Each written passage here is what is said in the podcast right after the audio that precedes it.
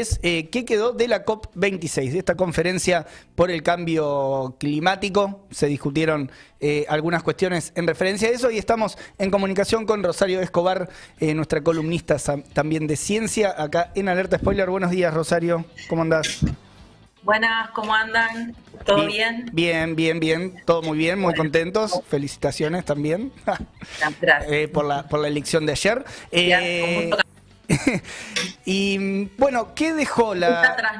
¿Cómo? Mucho búnker. mucho búnker, mucho búnker, como se debe, como se debe. Em, ¿Qué dejó la COP26? ¿Ya terminó eh, la conferencia? Eh, bueno, nada, un poco lo estuvo comentando Lucía recién, ¿no? Terminó ahí el 12 de noviembre una conferencia que se da, digamos, en la Convención Marco de las eh, Naciones Unidas sobre el Cambio Climático del de 1992 y que se estableció, digamos, como escenario para la cooperación internacional sobre el clima. Sobre eso nosotros estuvimos sacando un montón de notas, un montón de contenido que después ahí les voy a eh, sugerir, digamos, sacamos una nota muy interesante y muy completa en el semanario Ideas de Izquierda la semana pasada, pero un poco lo que yo quería traer hoy, eh, perdón, interrumpo, me, escuchan bien, ¿no? Sí, te escuchamos perfecto, sí. Eh, un poco lo que quería traer, ¿no? Porque cuando yo estaba pensando en la columna, digo, bueno, ¿qué hay para decir? O sea, ¿qué es lo que dejó la COP26?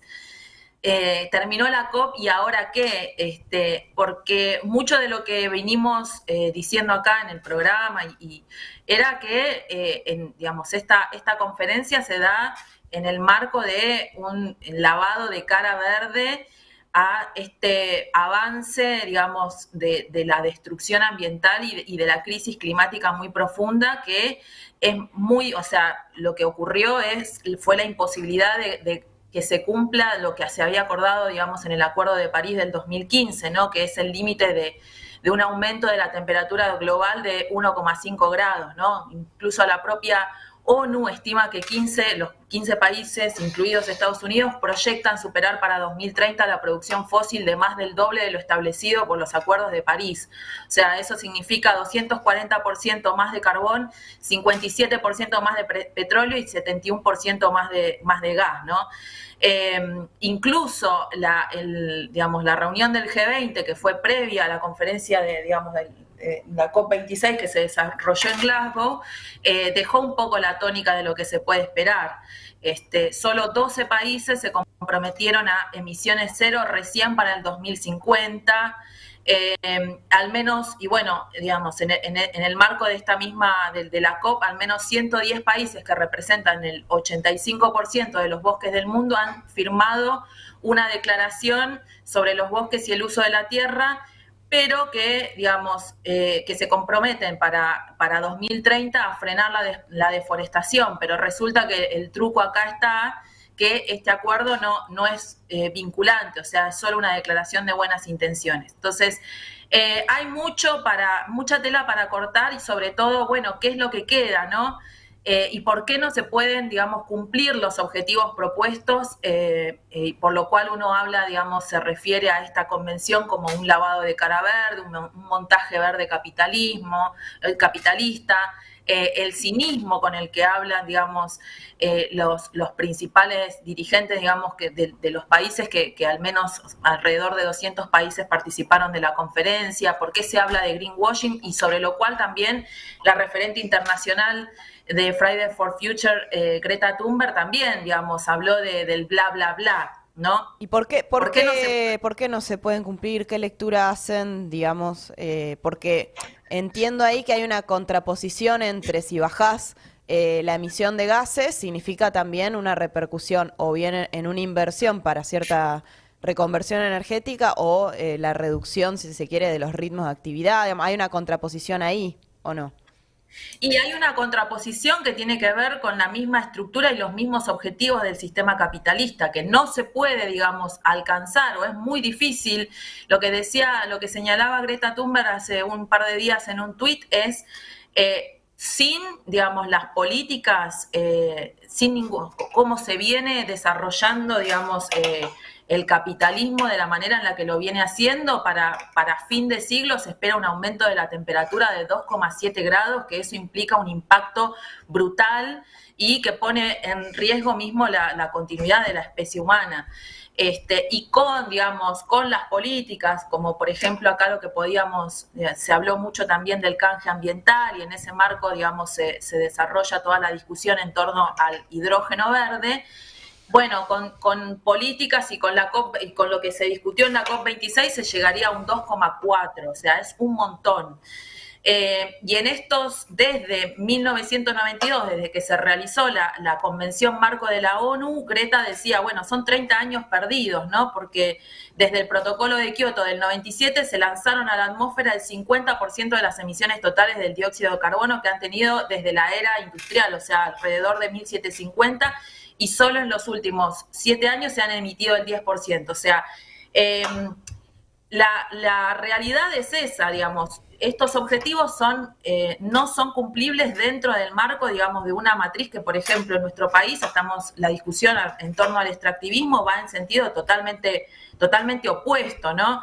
Este, incluso hace poco, eh, en página 12, eh, a, nuestro país se le asignan 8,6 gigatoneladas de emisión de dióxido de carbono, que si bien está por debajo, digamos, de valores de, otros, de otras naciones periféricas, se, digamos, gran parte, digamos, de, las, eh, de las toneladas emitidas tienen que ver con el agronegocio. Y justamente lo que está pasando, digamos, la dirección que está tomando, eh, eh, que lo venimos diciendo bastante también, es justamente el sentido contrario, ¿no? digamos, explotar y destruir los ecosistemas, el avance de la frontera agrícola, el avance de la megaminería, para la obtención de dólares, para pagar al fondo, a los acreedores y demás, eso va en sentido totalmente contrario.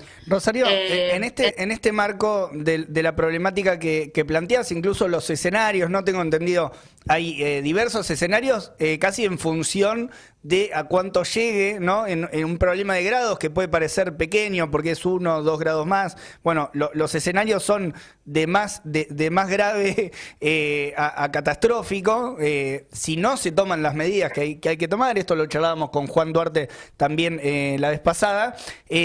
pero ¿cómo lo ves en términos ya políticos, digamos? ¿Qué relación entre este problema ¿no? de la crisis ambiental y lo que pueda repercutir en otros, en otros terrenos, incluso en el terreno de, lo que llamamos la lucha de clases, digamos, y qué posiciones políticas hay ante, ante esta problemática.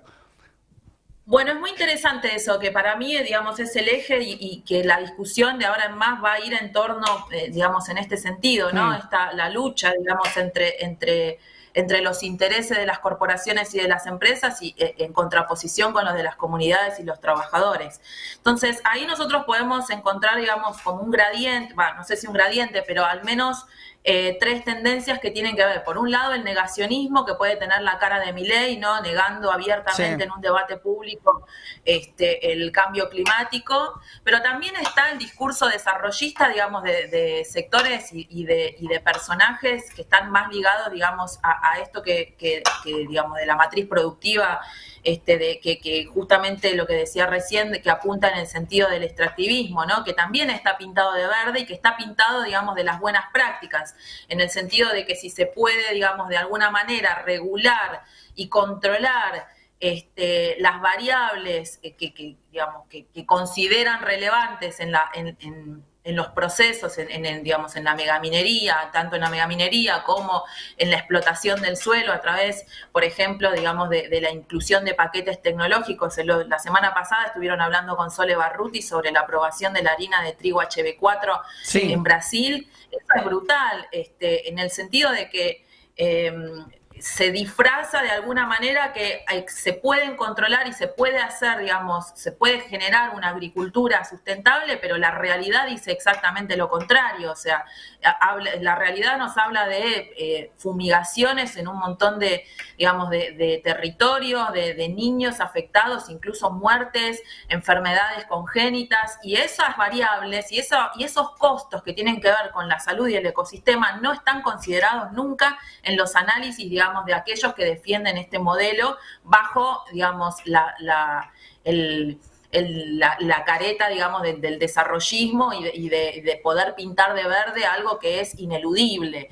Entonces, por, por, por, un lado está esa, esa, esa, mm, digamos, ese sector que es más negacionista de, bueno, se puede hacer bien o directamente no existe el cambio climático. Por otro lado, y por otro lado que, me parece interesante porque para, para, para, abrir la discusión, que son, digamos, eh, hay hay un reconocimiento del problema y hay una necesidad. Se plantea, hoy en día se plantea la necesidad de terminar con el sistema capitalista, ¿no? Esta consigna de no hay planeta B. Este, y se plantea la necesidad de un cambio radical del sistema productivo. Y, esa, y ese planteo fue instalado en, gran medida por los movimientos ambientales y, y, las organizaciones que surgieron desde abajo, incluso en los territorios.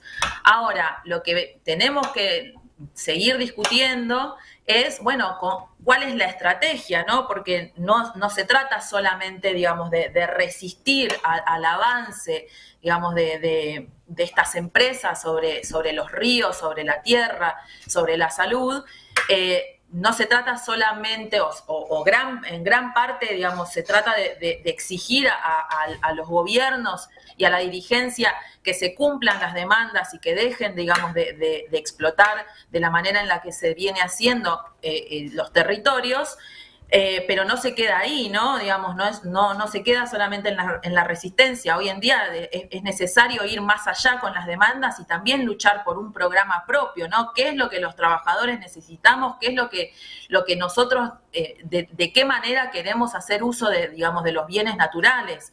Eh, y, poder de, alguna manera articular, ¿no? Porque los que viven en esos territorios son trabajadores, es gente, somos nosotros.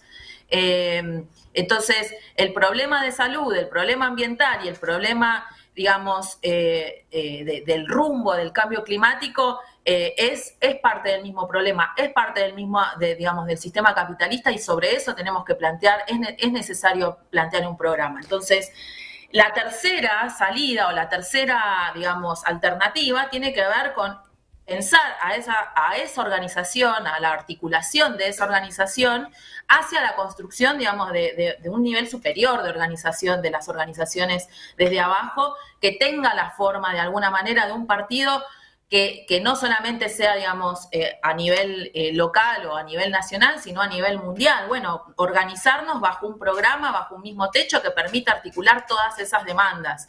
Eh, con un programa, con un programa propio hecho por y para nosotros en transición energética. Eh, me parece que hoy en día la, discusión pasa mucho, mucho por ese lado.